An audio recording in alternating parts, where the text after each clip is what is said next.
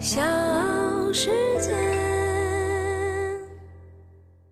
双因素理论的一个说法，把公司给人的待遇啊，就分为保健因素和激励因素。简单的说，保健因素就是工资、福利、工作当中起码的公平。然后激励因素呢，就是可以让人喜出望外的，比如说奖金、工作当中的晋升、工作中的成就感。同样的，这种理论移到消费当中，房租他可能会认为是一个基本生活所需的，但是呢，如果他把这个钱省下来，变为手机、旅游。他会觉得这个是自己生活当中的一种幸福感，一种获得感。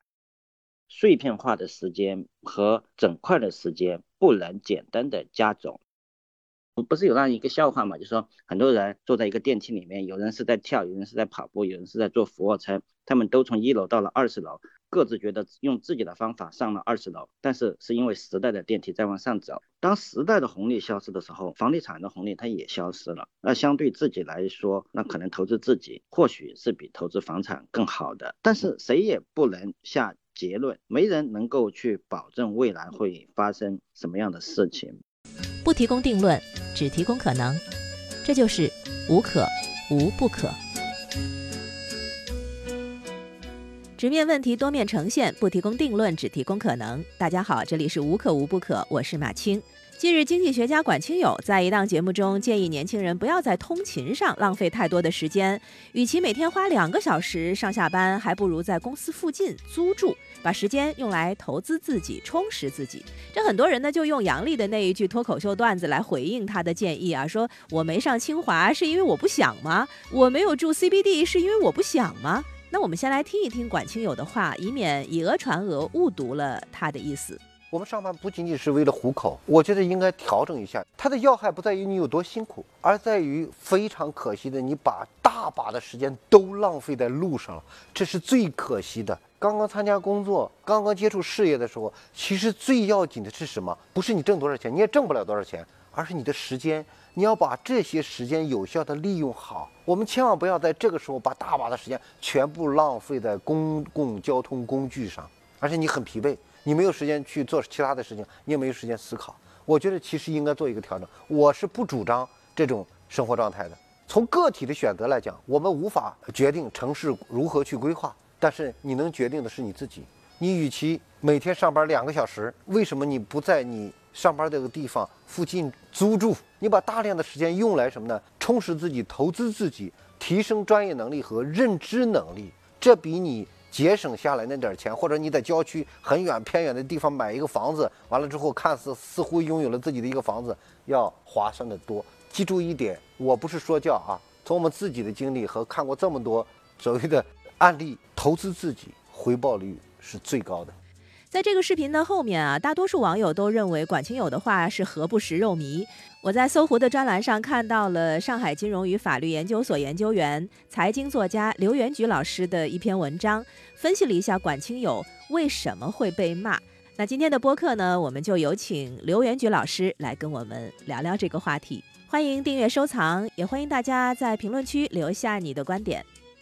我感觉这个话题像一个俄罗斯套娃一样，有好多个层面的东西。就是您能不能帮我们分析一下，管清友他实际上在说的是哪几个层面的问题？嗯，其实我觉得他说的啊，就是首先就是一个。年轻人在大城市打拼的时候，他选选择住在什么地方，以及通勤时间的安排。其实这个里面呢，又包含了一层，就是说接下来的通勤时间该如何安排。这个就是两层。那么再往下面说，更抽象的说，就是年轻人怎么来处理好当下的工作、生活、学习以及未来的这个利益，也就是说及时满足或者说延迟满足他们之间的这个关系。感觉里面既有经济问题。有哲学问题，那我们来一层一层的讲。我们先先讲这个租和买。按照他的那个话里面是说，宁可先租房子，也不要到郊区先去买房子。就是您您赞同他这个这个意见吗？这个话题呢，跟每个人的实际情况是有关的。至于在市区租和郊区买，这就是一个俄罗斯套娃，它有很多层。这一层就是说，对于中国经济或者说对于中国房地产未来的看法。跟很多实际情况它是相关的，比如说年轻人他是在北上广深，或者说他是在啊某一个西部或者北方的三线小城市，这个里面它的这个选择其实是不同的。如果说它是在北上广深，那么基于未来，因为北上广深现在的房价可能就是说也还是被各种行政的限购冻住了。但是如果未来放开这个人口的这种向大城市聚集的这种趋势的话，那么它可能价格可能会上升。当然这个也不一定。那么在这种情况下，那可能就是说应该是先上船，水涨船高，资产的这种升值，那可能也是一个收入的一一部分。但是如果说是在一个三线的、四线的一个小城市，房价以后可能还会跌，可能那就情愿是先租，而不是先买。所以也就是说，其实遇到的是不同的城市、不同的房价、不同的经济实力，所以每一个人的选择会不一样。他用一个概念是没有办法套用所有人的 实际生活的，这也是他为什么他的这个这个观念会遭到很大的抨击。抨击他的人说他何不食肉糜的人，是因为他们就大家是在这种生活在大城市里面的，就是北上广深啊，或者像杭州、南京这样的城市，市中心的房价会比较贵，租金也会比较贵。那有的像有的网友就是说我们。like 不想上清华是因为我们不想吗？不在市区租房是因为我们不想吗？CBD 附近的房子我们 我们租不起啊。这个反应其实已经不是在市区租房和郊区买房之间的。矛盾，它已经变成市区租房和郊区租房的之间的矛盾了。他所说的呢，其实只是一种思路，对于每个人来说，它并不是一个操作性的建议，它只是一个思路性的建议。就是说，你可以根据他这个思路去想，并不是说一定要照着他那个去操作。但是呢，切入这个问题的一个思考的一个角度，我觉得还是可以的。你觉得他的这个角度就是哪方面是他的合理的？嗯，就是说对于。个人未来的这种安排，比如说你下班之后，那你把通勤时间节约下来，或者说甚至把你的娱乐时间都节约下来，用在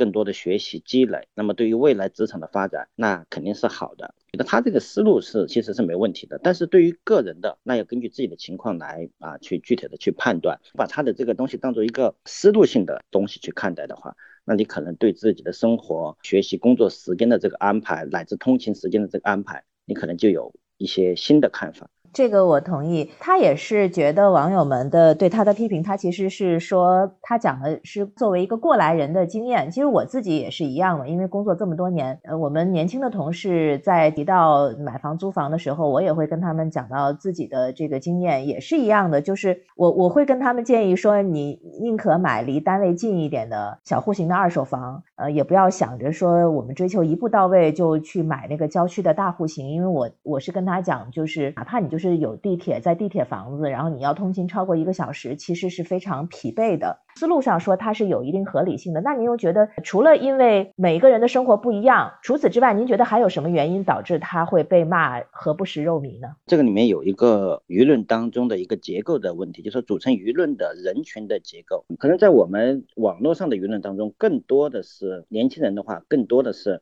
北上广深呀，像南京啊、成都啊、武汉呀这些城市打拼的年轻人，对于他们来说，可能很大的一个问题就是房价很高啊，然后房子的租金也很高，住在市区的话，承担一个更高的一个支出，从这个方面会觉得是何不是肉糜？因为这个我是做过一个分析的，就是假如一个年轻人他一个月收入了一万块钱的话，每个月的一些生活的日常开销，假如说是三千元，那么如果说他住在市区的话，如果房租是四千元，那么他一个月剩下来的钱可能就只有啊三千元了。但是这个时候，如果他把房子住在郊区，减一半两千元，那么他每个月可以存在手上的钱，那么就是五千元。三千元到五千元对于他来说可以支配的钱，这个钱他可以去旅游，去买最新的手机啊，可以去买电子产品。那么这个钱它的增加，并不是说啊只是。整个工资的百分之二十，而是他整个可支配的收入就直接从三千变到了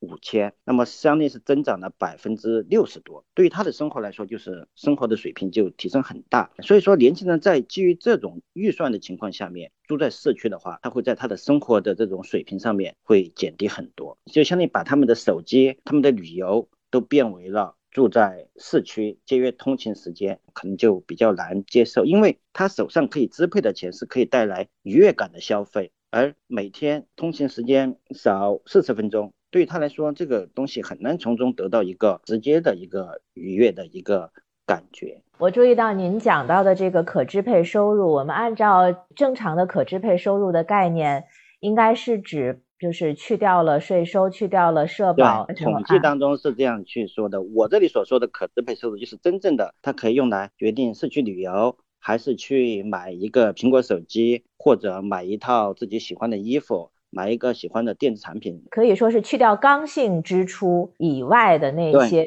有弹性的，可以让我们增加愉悦感的这一部分的支出。他如果住得远一点，他生活的愉悦感、生活的水啊水平，或者他所体验的水平，对于自我的激励啊，可能都会增加。呃，在您的那个文章里面，是把这个分成这个消费分成保健性的和。激励性的，这个是一九五九年一个外国人提的一个，就是说一个叫做双因素理论的一个说法，就是把公司给人的待遇啊，就分为保健因素和激励因素。简单的说，保健因素就是工资、福利、工作当中起码的公平，然后激励因素呢，就是可以让人喜出望外的，可以觉得很高兴的，比如说奖金啊，工作当中的晋升，或者说啊工作中的成就感。同样的，就是说，我们把这个这种理论移到我们的消费当中，房租他可能会认为是一个基本生活所需的，但是呢，如果他把这个钱省下来，变为手机，变为旅游。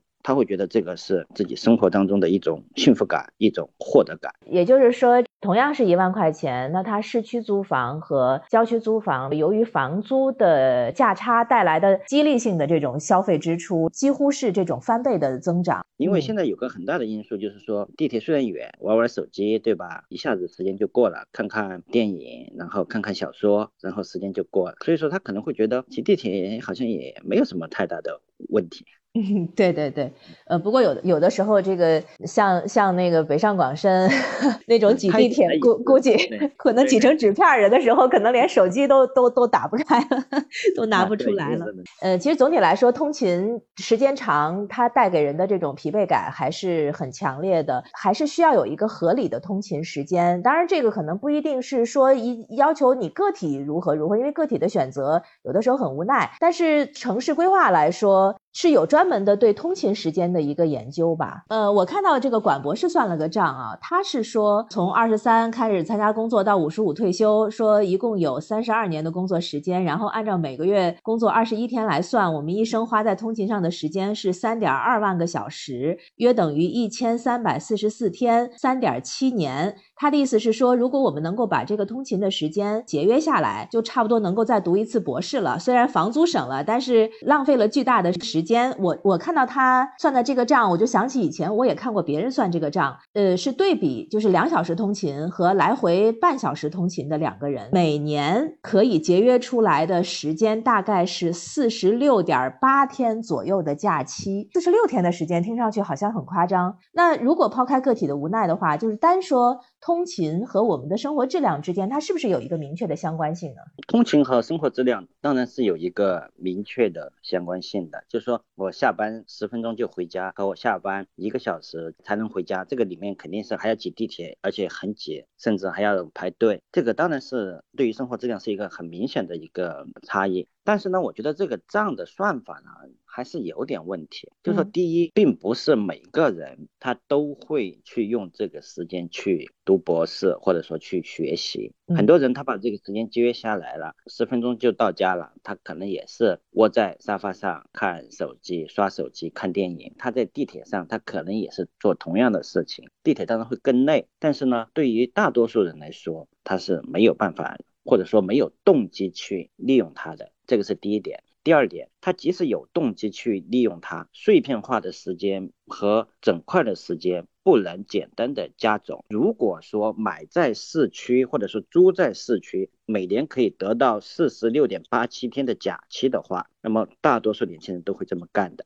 但是他们并没有得到四十六点八七天的假期，只是得到了每天两个小时的碎片化的时间。这个时间你说要用来学习，我觉得其实并不是太现实的。比如说像我吧，如果我坐在电脑前面写一篇文章，或者说做什么事的时候，可能先先会东摸摸西搞搞，可能半个小时就过了。然后才能进入这个工作状态。我也问过周围的朋友，这好像是一个普遍的一个共性。就像去上班，到了电脑前面坐下来了，可能还要做做其他的，才能进入这个状态。每天两个小时，并不能简单的把它加总起来，折合成四十六点八七天。碎片化的时间跟整体的时间它是不一样的。然后还有这个第三点，就是说，如果说一个人他对于碎片化的时间他管理得很好，他在地铁上。他可能也是背单词，读一些对自己有益的书，比如说在得道上去听一些课。对于这些人来说，其实因为他有强烈的这个自制力，不管是在地铁上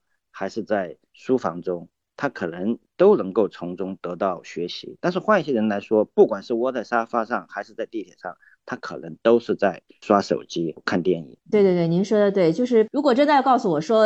我能够比那个比住在郊区的人真能节约四十几天的假期，那我乐意。如如果说 你买在市区了，老板每个月给你多放四十六天的假，我想大多数人他都会买在市区。那那市区的房价又会更高了，租金也会更高。对，那更买不起了。确实，这个账是不能这么算啊。但是生活质量肯定是有提升的，但是这个提升呢，就是说并没有四十六点八七天这么多，就是并不是说空余出来四十多天，它但是生活质量肯定是有提升的，这个是肯定的。对对对，我我看到过的一些说法，就是他强调的可能是对人的这个身心的那种愉悦感的提升。呃，就是英国的一个调查，说是每天坐公交如果超过六十分钟。那个焦虑感就会增加，然后还有瑞典一个调查说，通勤四十五分钟以上，离婚率都会上升百分之四十。我也不知道他们这个这个调查是怎么得来的。也有一些研究说是，如果你是在通勤的过程中，如果你能。够跟陌生人聊天儿，你会增加快乐。但是我感觉好像在我们的通勤路上和陌生人聊天的可能性是非常少的。还有说，就是说，如果你是和伴侣一起上班的路上，可能会让彼此的关系更加亲密。还有说是什么骑自行车上班会比挤地铁和开车 更加更加愉悦。就是它的里面的变量就太多了，不单是一个时间的简单的时间划分。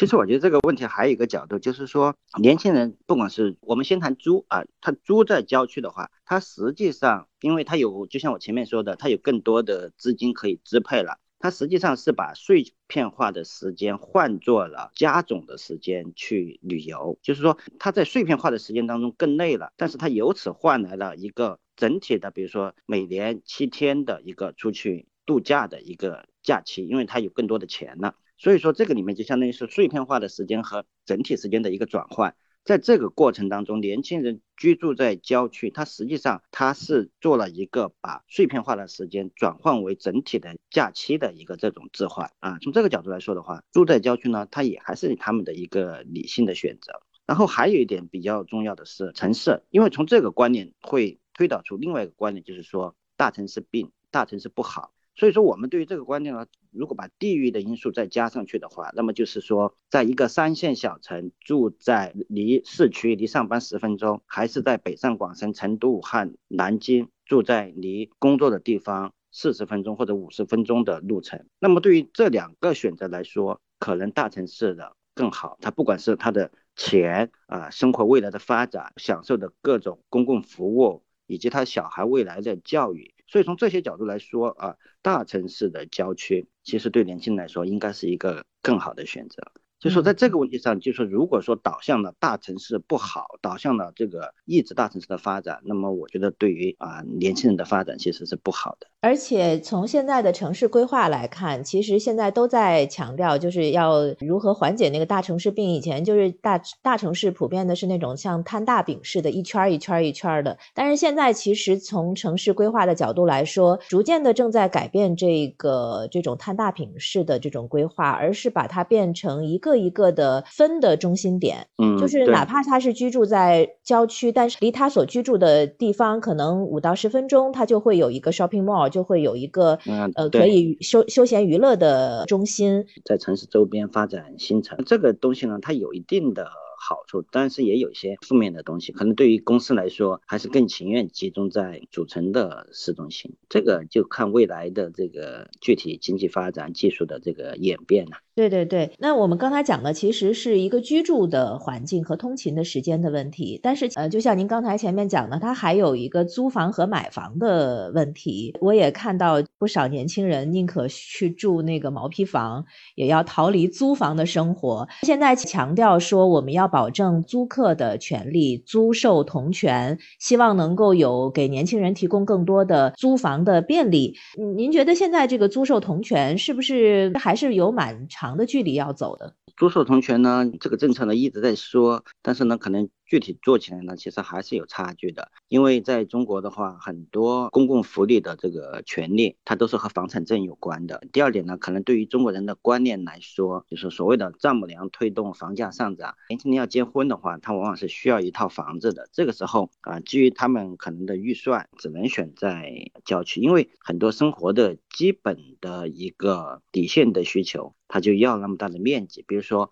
一对年轻的夫妇有了一个小孩，然后父母再来帮忙带小孩，再小再小也得两室。如果考虑到以后孩子的居住，那可能需要三室。那么对于面积的需求大了，那可能就必然的向外迁移。你让他们住在市中心，那么小孩的这种上学，可能买房子的人会觉得我才是业主，我投了那么多钱，以后可能还有房地产税，你什么都没有承担，你也没有承担相关的。啊，比如说房地产税为什么同权？所以说，根据房地产税的这个推出的话，还会产生一些新的一些对于租售同权的障碍。一方面，当然我们大家也要推进租售同权，但同时反过来说，作为个体的选择，你毕竟等不及嘛。所以说，可能在这个时候呢，还是只有去买房。那么买房的话，可能就就不能再租在市中心，而得买在郊区。对对对，就像我所居住的小区，有的时候在谈到呃一些具体业主权利的时候，大家就会说我们要业主来讨论，但是租客的话就谢绝。停车的时候呢，大家这个业主们也会说，呃，我们业主的车子还没有能够完全都停进来，那么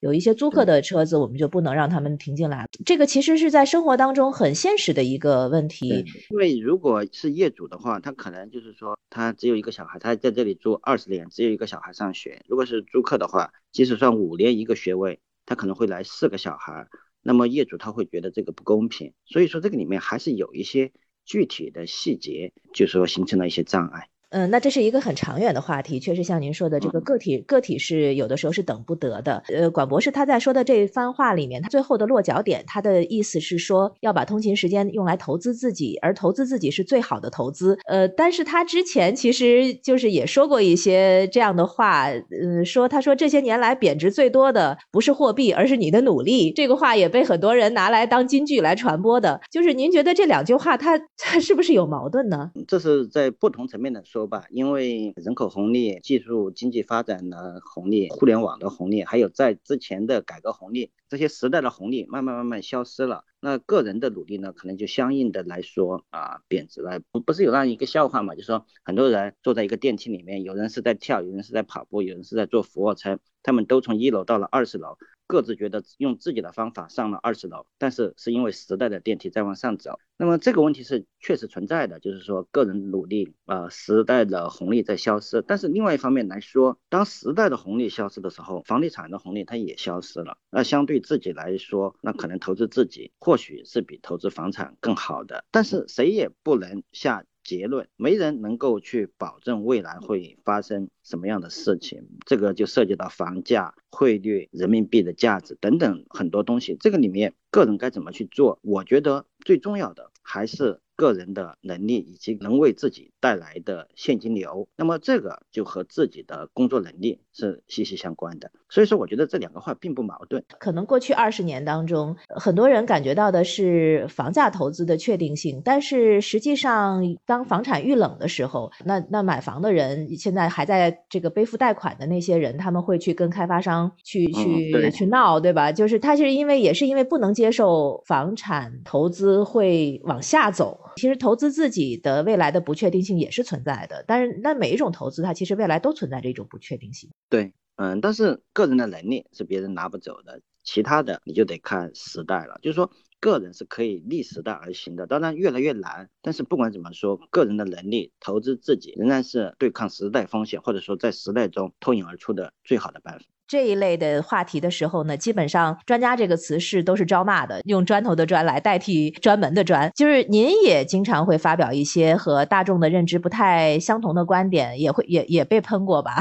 这个是经常的事了。嗯，对的。您您觉得就是就是专专业观点和大众之间的分歧是必然的吗？还是说在表达的时候是需要有一些什么样的技巧和分寸？嗯，其实我觉得是这样的，就是说赞同你的人呢，他可能没有那么激烈的在。网上去发表言论，不赞同你的人呢，他可能就去发表言论去批评你，这个是一个结构性的问题。另外的话，专家的这些意见，毕竟有专业知识在这个背后作为一个支撑。但是呢，可能说出来的话呢，和大众的认知不同之后，那的确会招来批评。其实是很难去调和的一个事情，因为现在随着手机的这个普及，人人都可以发表言论，这种东西，我觉得它的确是必然的。就有句老话说，就说听人劝得一半，对吧？有时候他的或者说专家或者什么的观点，即使对某个人不是那么合适，把它当做一种思路，多想一想，多思考一下，总是没有坏处的。谢谢您，谢谢您。